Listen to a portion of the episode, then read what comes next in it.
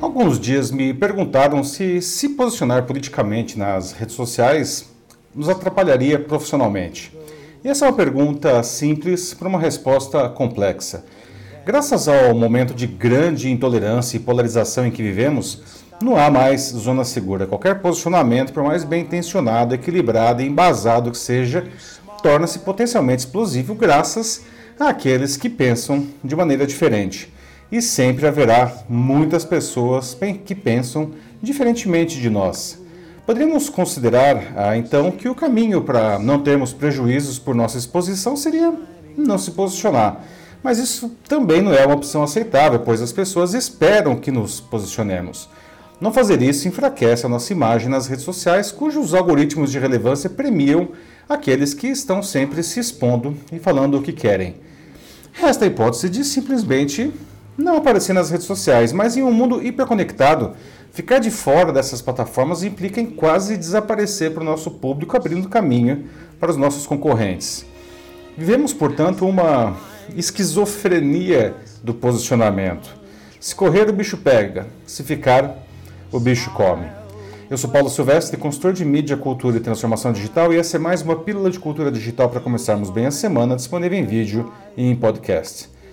A verdade é que não existe uma fórmula mágica para o posicionamento nessa realidade, mas como sempre aparecemos de um jeito ou de outro, essa é uma atividade de autoconhecimento antes de mais nada. Afinal, se não soubermos nossos pontos fortes, como podemos transmitir isso ao outro? Precisamos também ter uma atitude de autopreservação, considerando que nunca se sabe o que movimenta o humor dos algoritmos de relevância e cada rede tem o seu, às vezes um tanto ranzinzas. Né? Não devemos nos tornar escravos dele.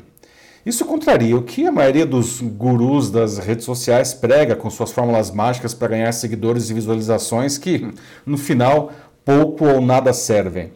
É dessa forma que protegemos a nossa saúde mental, que já vinha abalada por essa busca frenética de exposição digital e foi castigada pelos efeitos da pandemia de Covid-19.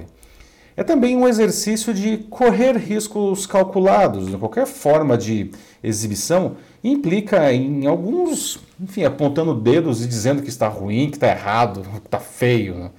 E isso é inevitável. Mas a gente pode mitigar esse risco ao conhecer bem o nosso público, como ele se comunica, o que ele procura no que nós podemos lhes oferecer. Se nos posicionarmos atendendo isso, por mais que alguns torçam o nariz, aumentamos nossa chance de deixar uma boa imagem àqueles que realmente importam para nós. Por isso, acho interessante o que muitos profissionais de saúde vêm fazendo no TikTok. Então, eles dão dicas de suas áreas ah, dentro das características da rede, não incluindo, em alguns casos, as infames dancinhas. Não? Já ouvi várias pessoas afirmando que aquilo é, denigre a imagem desses profissionais e eu não vejo assim. Aquela é a linguagem da plataforma e as pessoas ali estão acostumadas a isso. Ao fazer assim, esses profissionais estão prestando um serviço que talvez não chegasse àquele público se se restringissem a fórmulas convencionais de posicionamento. Devemos entender que as pessoas mudaram e esse é um processo cuja velocidade cresce exponencialmente. A digitalização de nossas vidas começou nos anos 1980, ganhou força com a internet comercial na década de 1990 e explodiu com as redes sociais combinadas aos smartphones nos últimos 15 anos. Ainda um fator inesperado e extremamente dolorido, mas que acelerou ainda mais tais inovações, que é a pandemia. Não? Mudanças nas empresas e em nossas vidas que demorariam anos ainda para acontecer ocorreram em questão de poucos meses no ano passado. E qualquer que seja o caminho que encontremos ao sair desse cenário de privações, não, ele vai carregar para sempre elementos de um novo jeito de viver. Uma das coisas mais emblemáticas nisso é que hoje fazemos ainda mais coisas online do que fazíamos em 2019. Algumas atividades estão então que ainda eram bem pouco desenvolvidas, como o home office e o ensino à distância, uh, cresceram e assumiram uma dimensão em nosso cotidiano que não pode mais ser ignorada. A maneira como compramos hoje também ficou muito mais online. O relatório Web Shoppers da consultoria Ebit Nielsen demonstra uma explosão nisso em 2020, com um crescimento de 41% na receita do e-commerce brasileiro frente ao ano anterior, chegando a 87,4 bilhões de reais. No total de consumidores, o e-commerce brasileiro atingiu 79,7 milhões de pessoas, 29% a mais que em 2019, o que representa 38% da população brasileira total. Além disso, 2020 foi o ano em que 13,2 milhões de brasileiros compraram algo online pela primeira vez em suas vidas. Esse novo comportamento das pessoas frente ao varejo pode ser extrapolado com segurança para a maioria dos serviços. Outra coisa que cresceu enormemente no ano passado, até mesmo por conta da pandemia, foram os atendimentos médicos e psicológicos pelos computadores ou celulares. Né? Tanto que a telemedicina acabou sendo regulamentada no Brasil finalmente, né? em março. Os atendimentos psicológicos já tinham sido autorizados pelo Conselho Federal de Psicologia em 2018.